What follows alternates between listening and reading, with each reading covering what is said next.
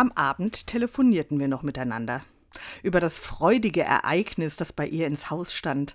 Ihre Enkelin sollte in den nächsten Tagen geboren werden.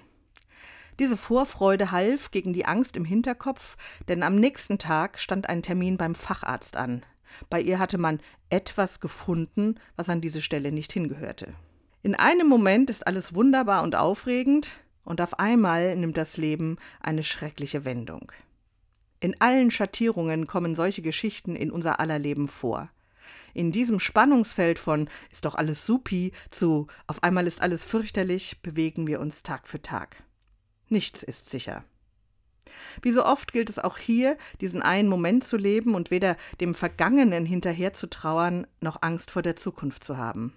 Das eine war schon und das Neue wird erst entstehen.